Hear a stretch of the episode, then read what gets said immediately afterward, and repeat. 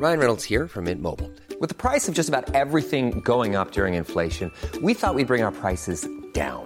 So to help us, we brought in a reverse auctioneer, which is apparently a thing. Mint Mobile unlimited premium wireless. Ready to get 30, 30, bit to get 30, bit to get 20, 20, 20, bit to get 20, 20, bit to get 15, 15, 15, 15 just 15 bucks a month. So, Give it a try at mintmobile.com slash switch. $45 upfront for three months plus taxes and fees. Promo for new customers for limited time. Unlimited more than 40 gigabytes per month. Slows. Full terms at mintmobile.com. Heraldo Radio 98.5 FM, una estación de Heraldo Media Group, transmitiendo desde Avenida Insurgente Sur 1271, Torre Carrachi, con 100.000 watts de potencia radiada. Porque el mundo actual no se entendería sin la economía y los negocios. Acompaña a Mario Maldonado, el columnista de negocios más joven y objetivo del periodismo financiero, en su programa Bitácora de Negocios.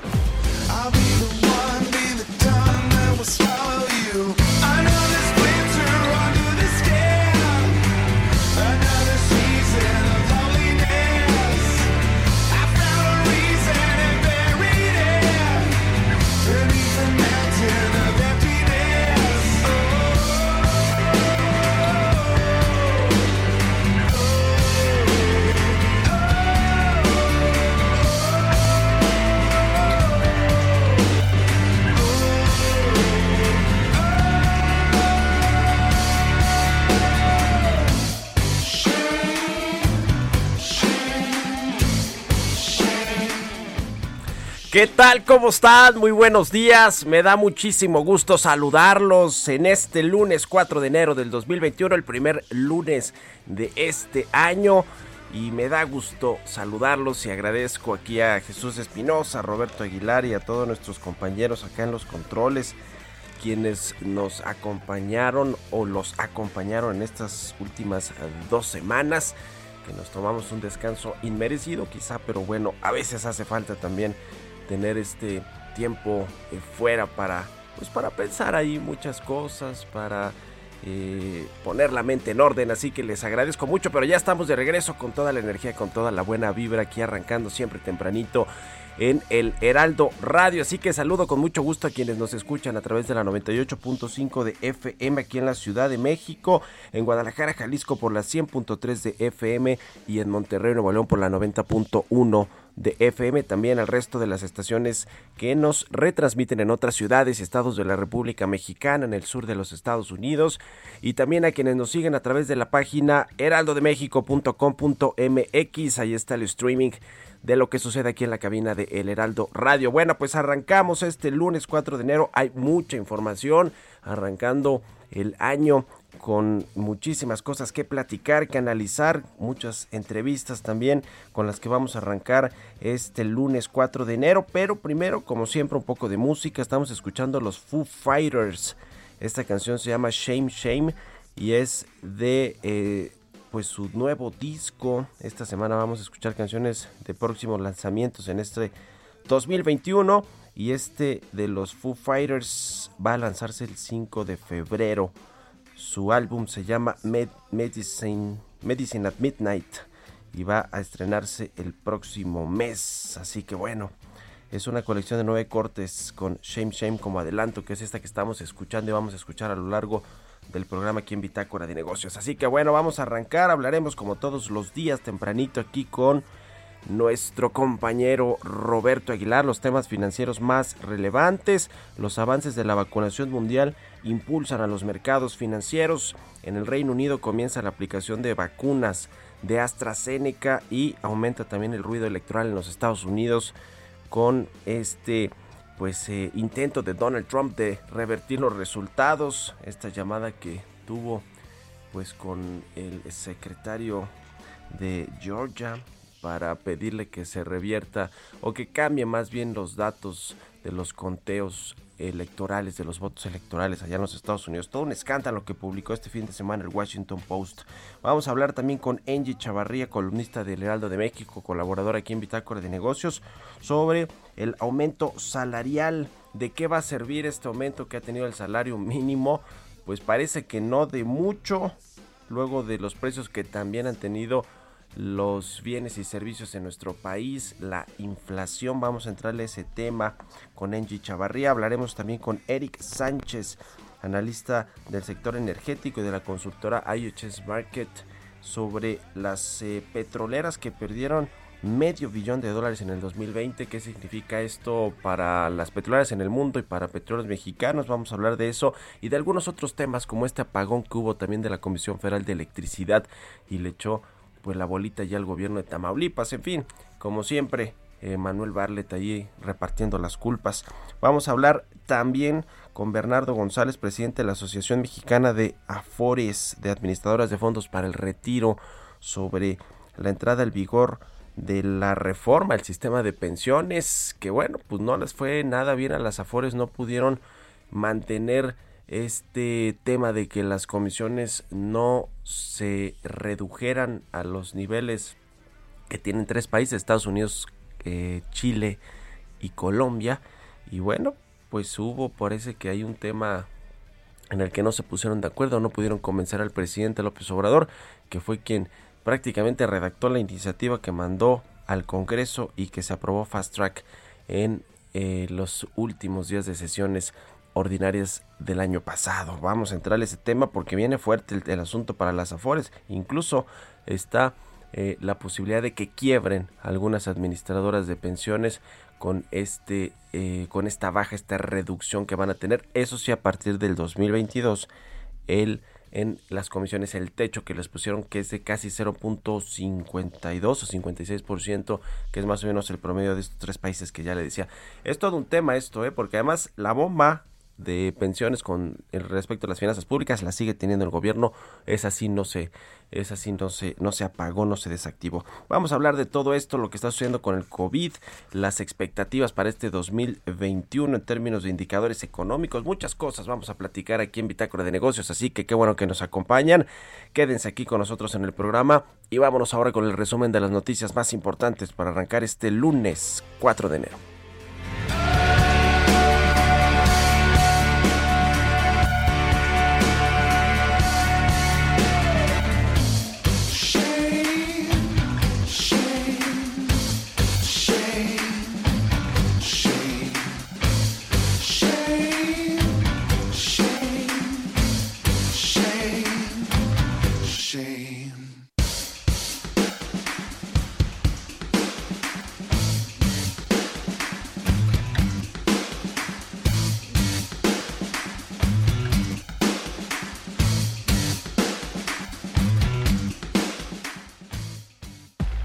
El resumen.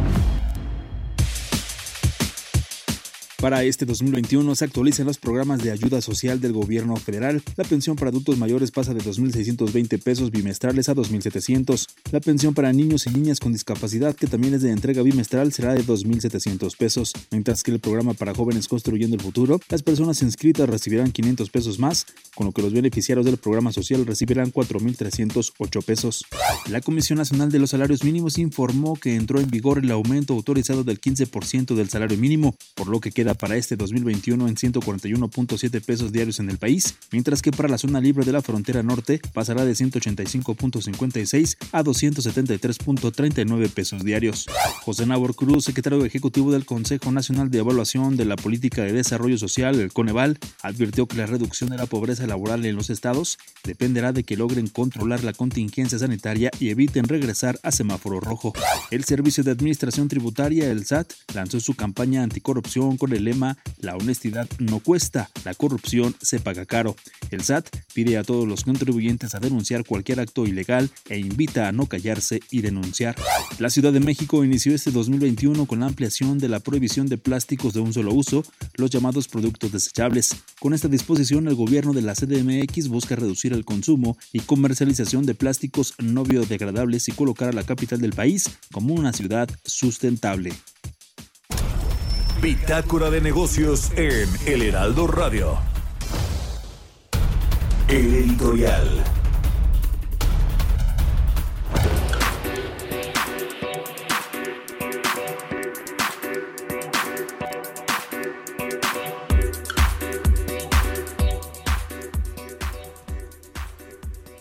Bueno, pues ya estamos de regreso y los temas económicos hacia adelante no se ven nada sencillos, sobre todo si no se levanta este semáforo rojo en la Ciudad de México y el Estado de México, las dos entidades que generan pues eh, buena parte del producto interno bruto del país, buena parte de los empleos. Vamos a ver qué sucede porque primero está el tema de la salud, de reducir los contagios, por COVID-19, las hospitalizaciones, por supuesto, los fallecimientos, por supuesto, y que la vacuna se distribuya pronto. Ese es el gran reto y que podamos estar inmunizados la mayor parte de la población mexicana en el menor tiempo posible. Eso está por verse, pero bueno, los indicadores, como ya le decía, económicos, como ya tuvimos los datos del empleo en el mes de diciembre, estos, eh, esta reducción que hubo en, el empleo y que bueno, el presidente López Obrador pues extrañamente todo ahora le echa la culpa al outsourcing y cuidado porque pues esta iniciativa está va a terminar de discutirse, de dirimirse para regular o cancelar esta figura del outsourcing en este eh, eh, primer bimestre del año, en, cuando empiecen los el periodo ordinario en, el Congreso Federal. Mientras tanto, les hace periodo en 277 mil empleos en diciembre. El presidente pues lo atribuye al tema de la subcontratación laboral, que ya parece que eso es un estigma que no se va a quitar esta figura eh, eh, eh, a través de la cual se contratan o se subcontratan a los empleados en México en, buena, buena medida. Hubo este outsourcing, no hay, este outsourcing malo, ilegal que se debe de erradicar totalmente, pero bueno, parece que ya toda la figura está estigmatizada por el presidente. Vamos a ver cómo está todo este tema, pero también está el asunto de la recuperación económica, ya le decía el tema de los empleos, el tema de eh, pues cómo vienen los, las variables importantes como la inflación, como el tipo de cambio.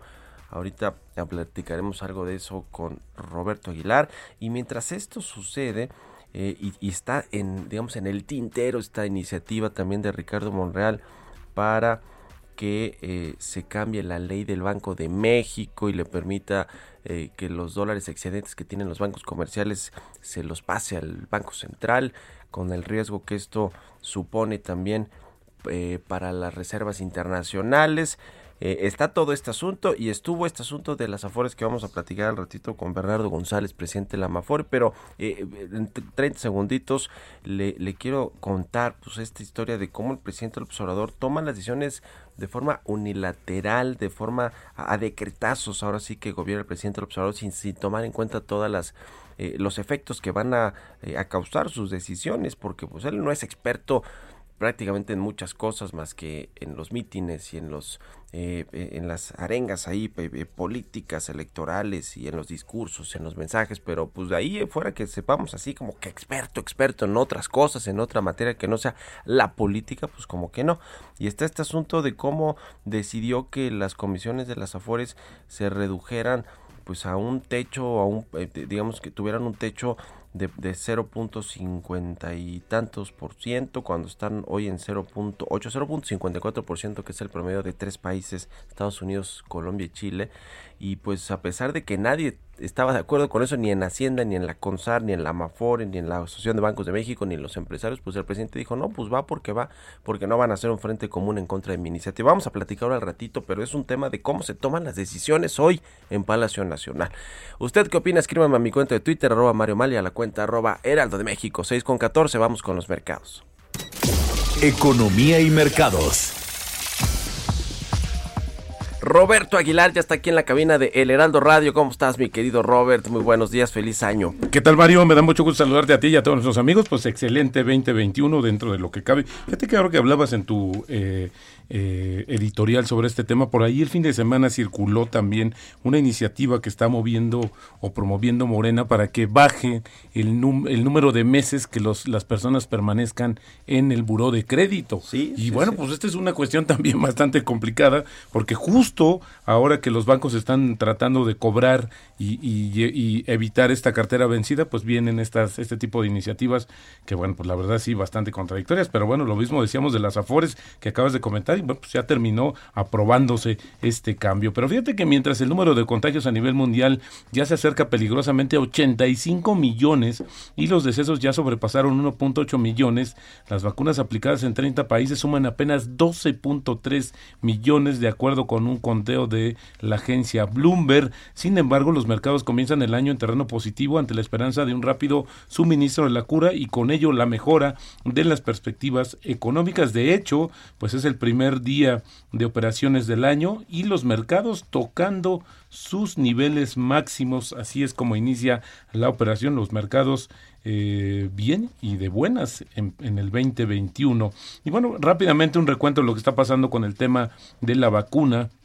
Fíjate que es interesante que el organismo regulador de medicamentos de la India aprobó para uso de emergencia dos vacunas, una desarrollada por AstraZeneca y otra por una empresa india, Bharat y el Instituto eh, Estatal, es decir, el gobierno está participando. India espera iniciar un programa de inmunización masiva en un plazo de una semana y confía en inocular gratuitamente a 300 millones de sus 1.350 millones de habitantes en los primeros seis u ocho meses del año. La India, pues es el, el segundo país con más casos, tiene más de 10 millones. El fin de semana, desafortunadamente, Estados Unidos ya sobre, sobrepasó los 20 millones de contagios. Reino Unido comenzó a vacunar a su población con la vacuna desarrollada por AstraZeneca y se convierte así en el primer país que empieza eh, que emplea dicha vacuna. En 2020 empezó a usar la dosis de Pfizer, también de los primeros países, y Japón dijo hoy que consideraría la posibilidad de declarar el estado de emergencia para el área metropolitana de Tokio a medida que los casos de coronavirus aumentan, lo que arroja nuevas dudas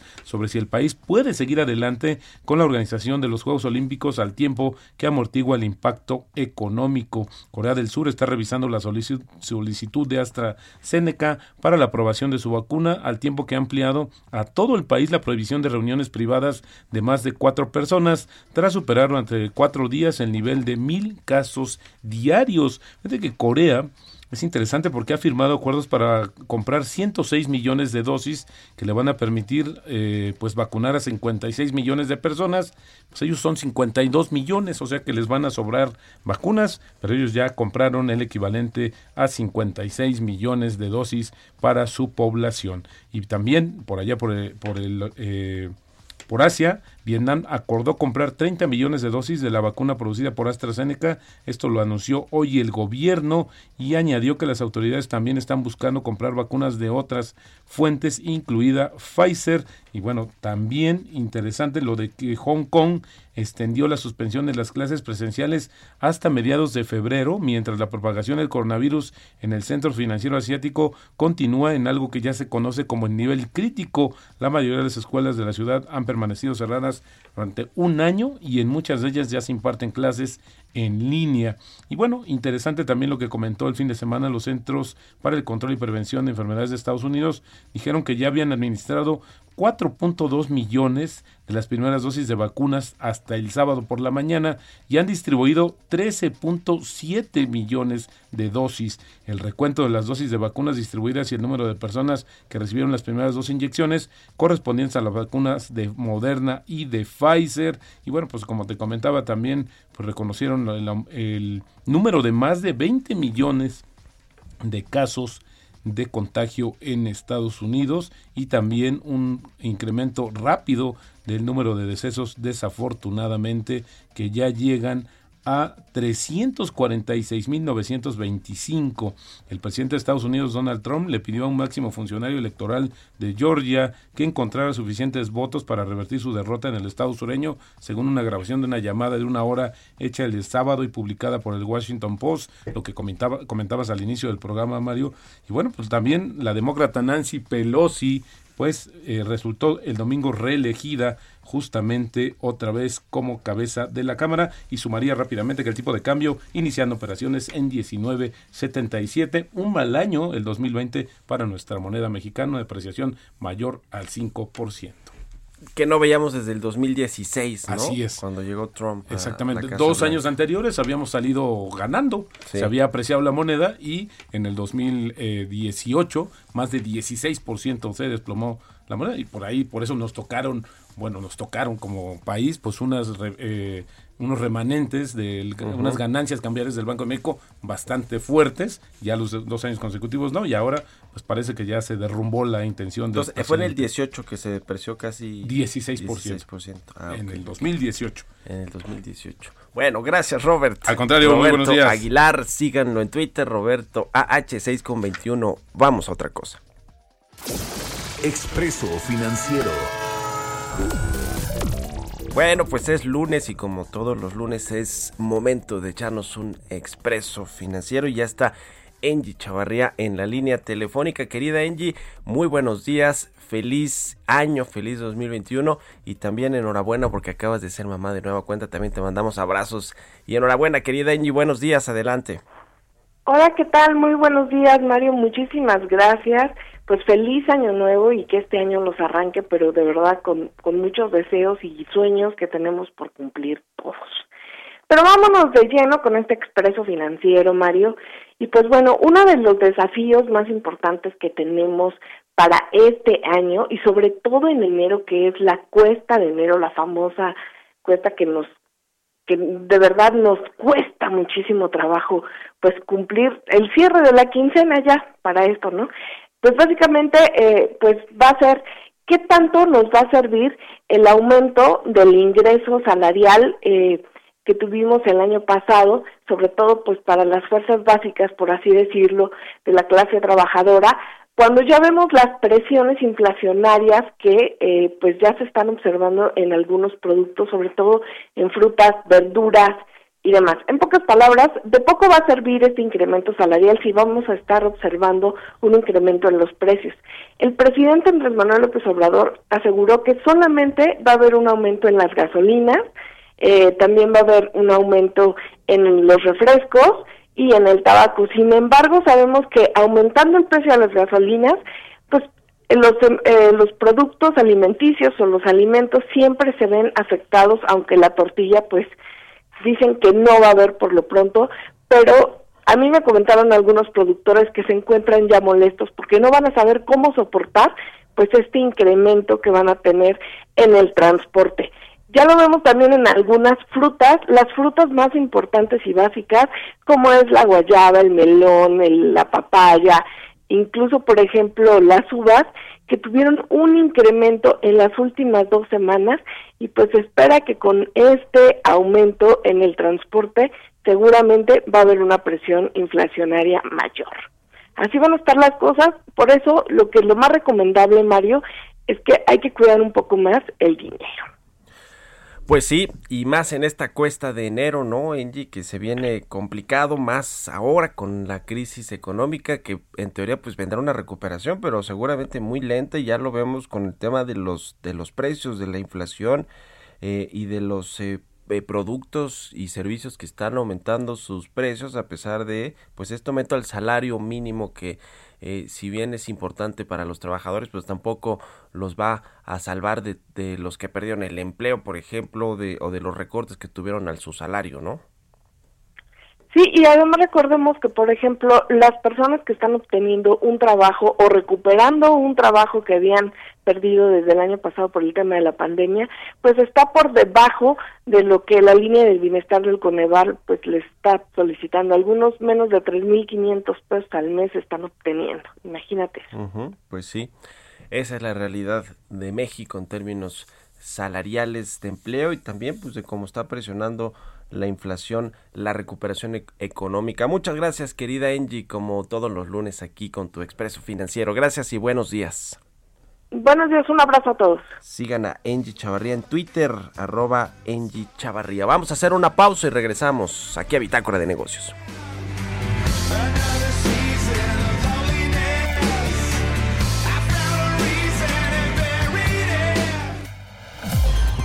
Continuamos en un momento con la información más relevante del mundo financiero en Bitácora de Negocios con Mario Maldonado. Regresamos. Heraldo Radio, la HCL se comparte, se ve y ahora también se escucha.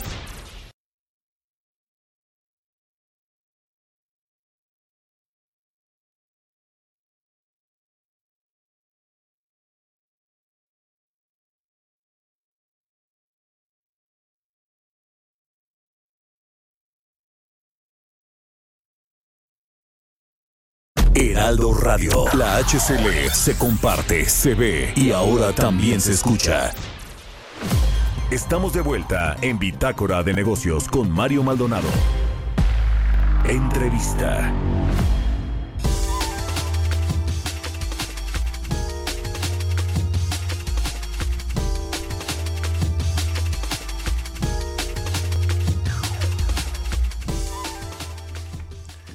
Ya estamos de regreso aquí en Bitácora de Negocios. Son las 6 de la mañana con 30 minutos, tiempo del centro de México.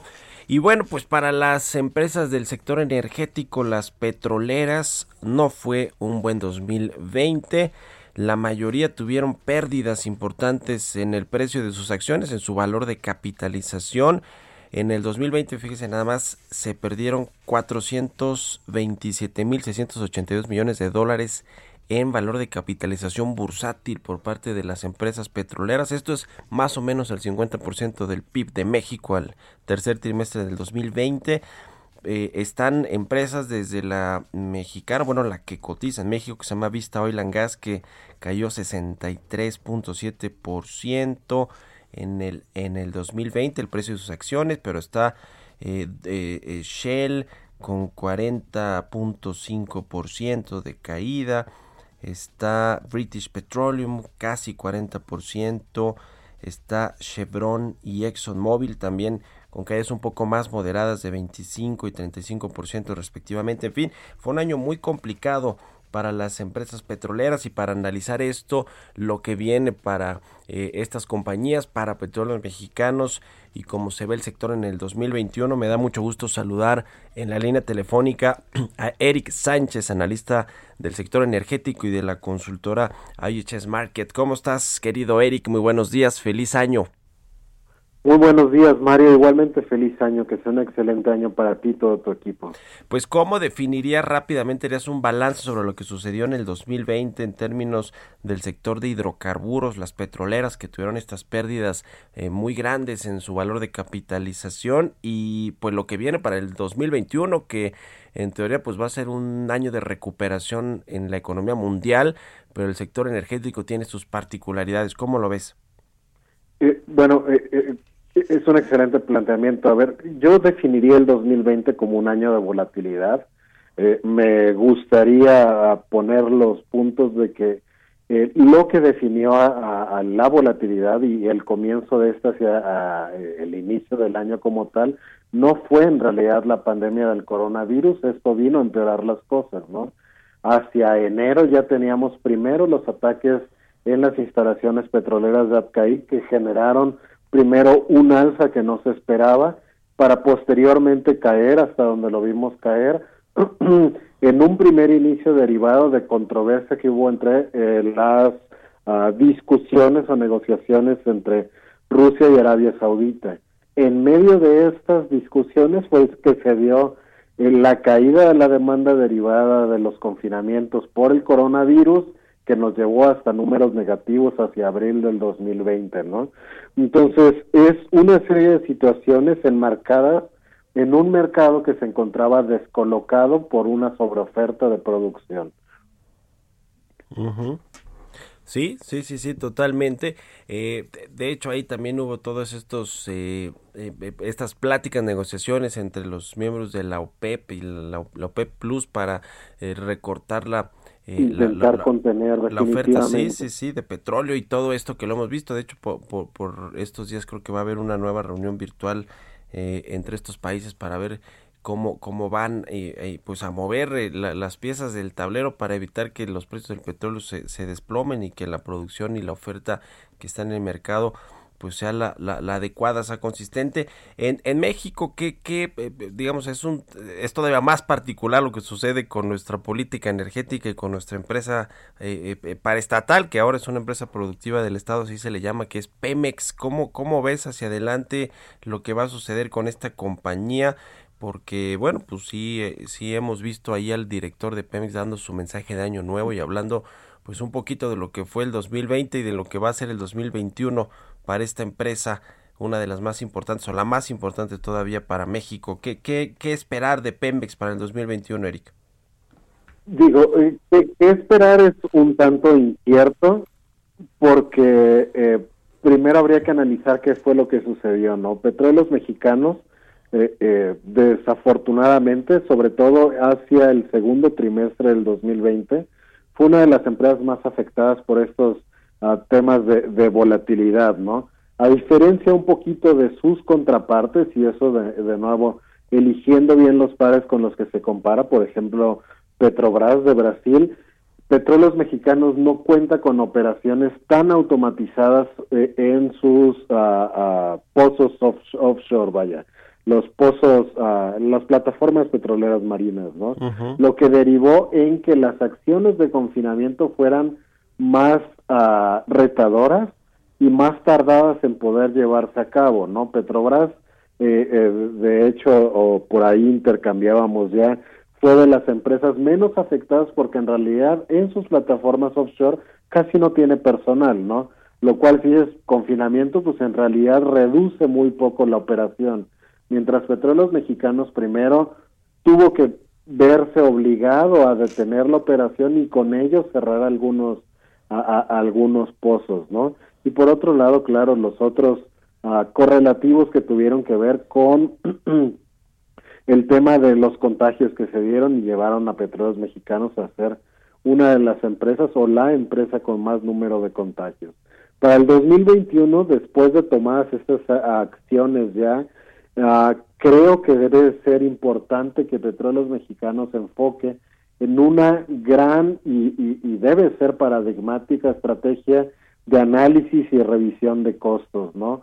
El migrar de este eh, eh, de contratos desagregados hacia contratos que vayan más llave en mano, el poder hacer una revisión extensiva de cuáles son eh, estos a veces eh, pérdidas hormiga, por decir que en una petrolera cuando se suman llegan a ser cantidades cuantiosas, el poder enfocarse como el resto del, de los países hacia la digitalización, la automatización, la optimización de costos, son los retos que se están dando, ¿no? Eh, hay que poner también en su debida dimensión que 2020 fue el primer año que nos llevó a ver que dentro de eh, los el top 10 de, de, Forbes no se encontrara una sola petrolera más como las como las empresas más valiosas sino fuera totalmente hacia a, a los temas de tecnología y esto es también una tendencia hacia la que las propias petroleras deben migrar hacia empresas de, te de tecnología y empresas digitalizadas, ¿no? Uh, uh -huh. Será retador para petróleos mexicanos definitivamente porque sus operaciones son muy grandes en términos de personal, pero son los tiempos en los que estamos viviendo, ¿no? Pues sí.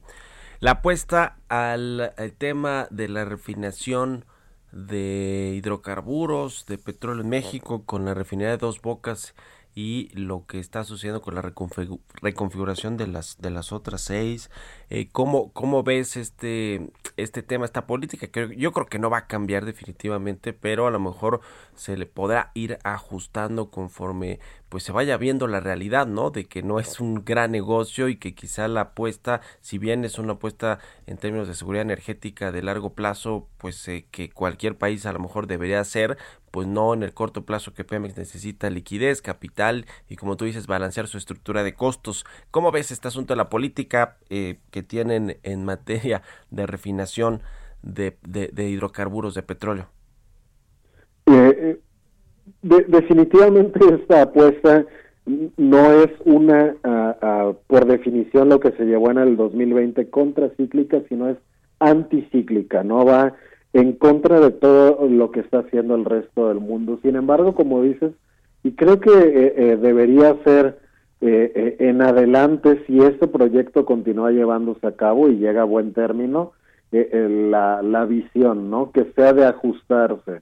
Dos bocas, hay que decirlo y hemos tenido la oportunidad de, comentarlo ya, no cambiará el balance dentro del Sistema Nacional de Refinación porque incluso de darse llevaría escenarios en los que se ve obligado petróleos mexicanos o aumentar sus uh, importaciones de crudo o que comprometa eh, la producción de, combustible en el resto del sistema nacional de refinación. Entonces, para el caso lo que se tendría que ver es si esta podría suplir la producción o la operación de una o algunas de las refinerías del Sistema Nacional de Refinación, ¿no?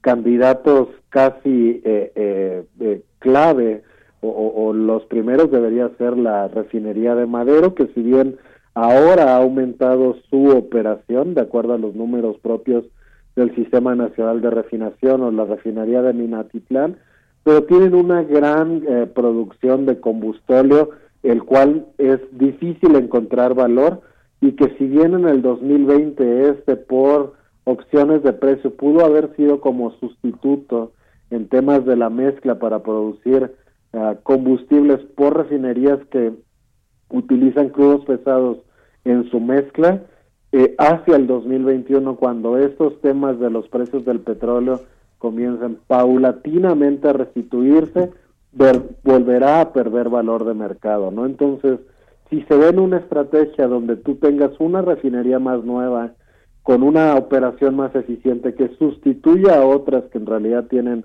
una menos eficiente, puede llegar a ser algo interesante. De otra manera sería complejo, ¿no? Totalmente. Oye, Eric, eh, finalmente quiero abordar rápidamente el tema de lo que sucedió a finales del año pasado, el 28 de diciembre, en eh, Tamaulipas, con las instalaciones de la Comisión Federal de Electricidad. Hubo un apagón que afectó a poco más de 10 millones de usuarios. Eh, hubo toda una serie de dimes y diretes sobre lo que originó este este apagón. la CFE, pues, al parecer eh, le está echando la culpa ya al gobierno de Tamaulipas eh, o, digamos a un, eh, un, un, pastizal quemado ahí que habría generado probablemente este, estas fallas en algunas de sus instalaciones. Sin embargo, pues sus torres, dice la CFE, que no, no se eh, afectaron. En fin, todo un tema que ya con la CFE cada vez es más recurrente este asunto de los apagones, ¿no? ¿Qué, qué es lo que tú crees que, hay detrás de todo esto? Y si nos vamos a enfrentar a más apagones en los, en los próximos meses con lo que sucede en, en, en materia de, eh, la Comisión Federal de Electricidad, en cómo están llevando a cabo ahí sus procesos para generar electricidad. Ah, a, ver, un poquito porque creo que el término causó ah, bastante confusión, habría que definir cuando CFE habla de usuarios, en realidad se define a usuarios del sistema, entiéndase, si no medidores, registros eh, que ellos tienen para con para con el sistema per se, ¿no? Entonces, eh, esto cuando platicamos que se vieron afectados 10 millones de usuarios, en realidad hablamos de entre cualquier cosa entre 45 hasta 60 millones de personas, porque se estimó que se vieron reportes de, de, de impactos Ah, ya fueran regionales, marginales o totales, en el 88% de los estados de la República y por lo menos el 30% de la población del país, lo que decía como si tenemos 120 millones de habitantes, como 50 millones de personas, ¿no? Este, eh, de ahí en más, eh, eh, el tema es complicado, pero lo tomaría el acercamiento por toda la controversia que hay alrededor de que los reportes que había de este pastizal y no, sino uh, de manera un poquito uh, uh, muy desde arriba. el, problema es que el sistema que tenemos de, suministro eléctrico en el país eh, tiene justamente, como ahorita que platicábamos en temas de combustible, una visión que difiere de la actual, ¿no? Actualmente las tecnologías van hacia la generación eh, en sitio, muchas veces eh, eh, echando mano de las energías renovables y de lo que se le llama microgrids, que son microredes, es decir, una ciudad se alimenta con lo que genera ahí mismo, ya sea por viento sol, y esta es su propia red. Otra ciudad y su propia red. Y así en núcleos muy chiquitos que si bien pueden estar interconectados porque si se te cae ahí si una ciudad con el resto los puede suplir, no tienes un gran sistema centralizado, que no solamente es lo que tenemos, sino hacia donde CFE pareciera eh, querer conducirse en este, eh, pues finalmente una visión monopólica. El tener estas micro redes te permite a no tener y también tienes sistemas descentralizados, pequeños sistemas centralizados que si se te cayó uno no se te pierda la mitad del país como fue lo que se vio, ¿no? Bueno, más de la más de la mitad del país, siendo que creo que solo el sistema descentralizado de las Baja Californias no se vio afectado.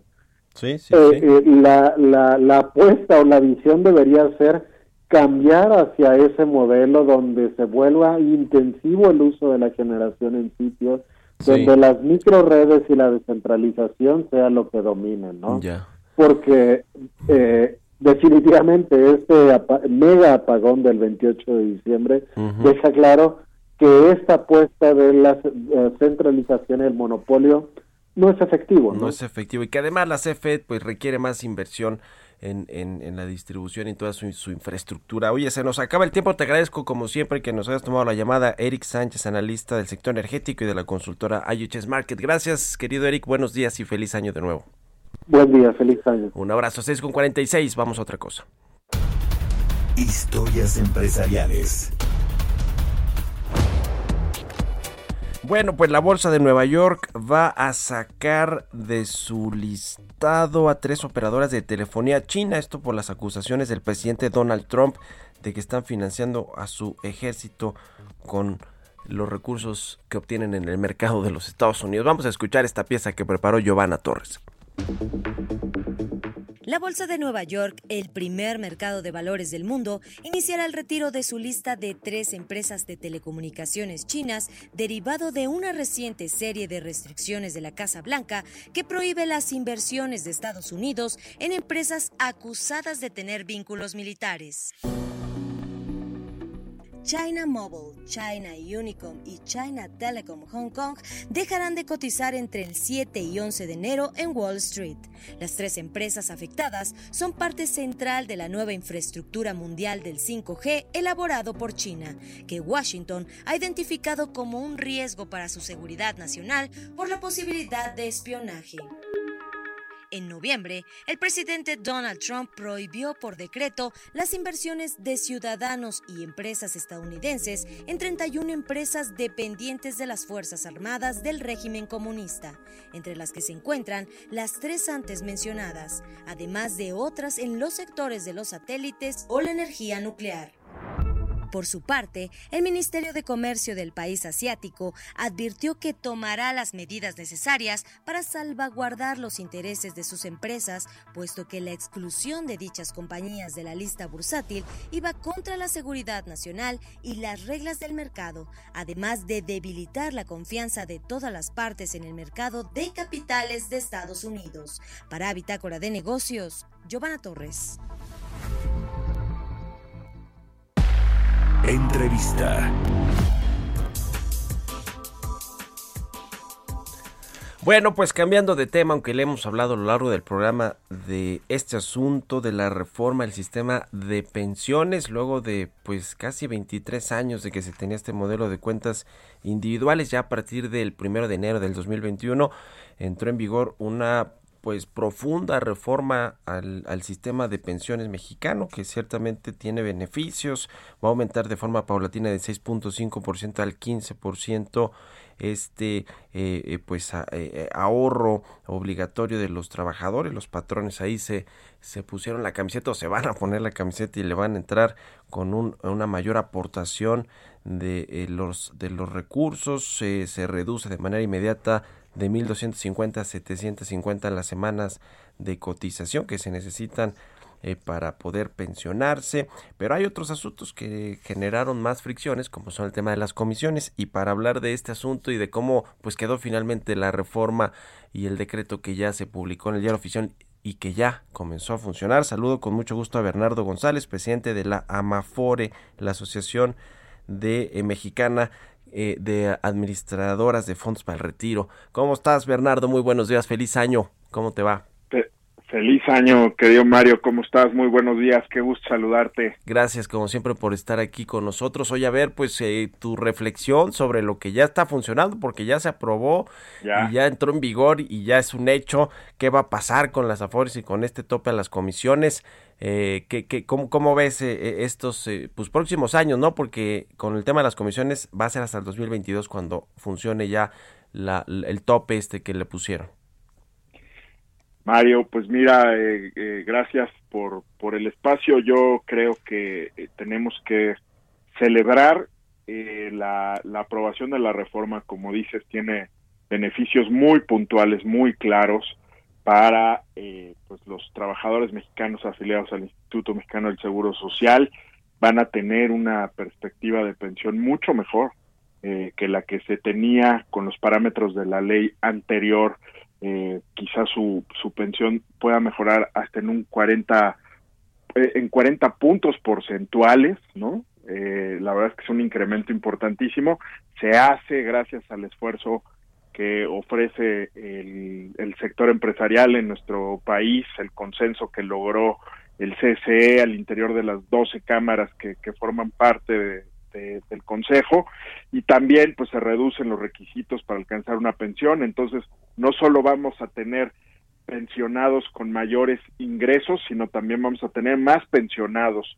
Esto quiere decir que en lugar de solo 30% que pudieran alcanzar una pensión, será un eh, 90% de los trabajadores que lo logren. Entonces, eso es eso es muy bueno. Sin duda eh, eh, la, la, propuesta que llevó el CCE y que se haya logrado es un mensaje positivo. Hay que recordar que estábamos en un periodo en el que se estaba discutiendo si las afores deberían seguir o no. Entonces, por supuesto que es una es una buena noticia también por ese sentido, por los beneficios que ha traído al país.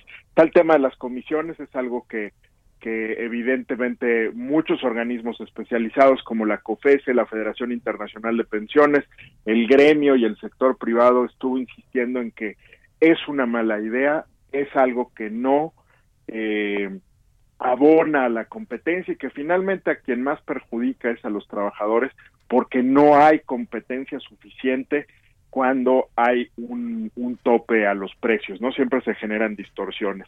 Lo que tenemos que hacer en esta realidad es, eh, más allá de las acciones jurídicas que cada FORE pudiera o no tomar, sí tenemos que hacer obviamente un ajuste a la eficiencia de las AFORES, a, a, a, su, a su operación, para poder enfrentar este, este nuevo escenario. Pero sin duda es una noticia importante este sector se espera que en 10 años, eh, Mario, con la reforma, alcance un 30% del Producto Interno Bruto y es eh, casi 20%, lo cual superaría incluso el saldo administrado de toda la banca en México de créditos, que es aproximadamente el 22%.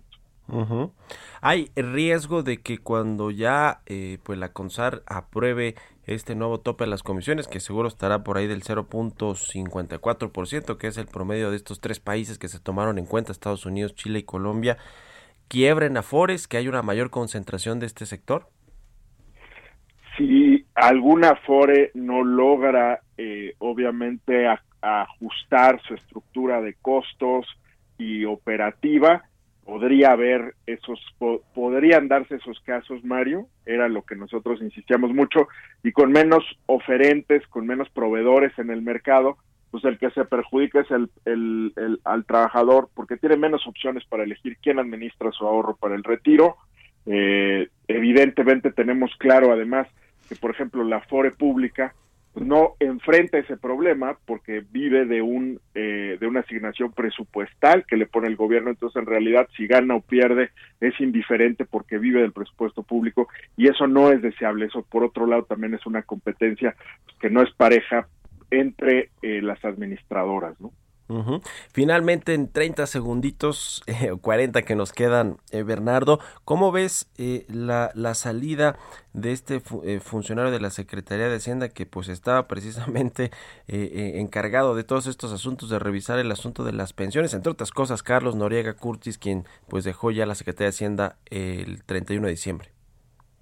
Pues mira, siempre es de, lamentarse que eh, servidores públicos que conocen el, los temas a profundidad, que, que llevan mucho tiempo eh, involucrados, eh, salgan. Obviamente es una decisión eh, personal de Carlos, la cual obviamente uh -huh. respetamos y, y, le deseamos mucho éxito. Bueno, te agradezco mucho, querido Bernardo, que nos hayas tomado la llamada y muy buenos días.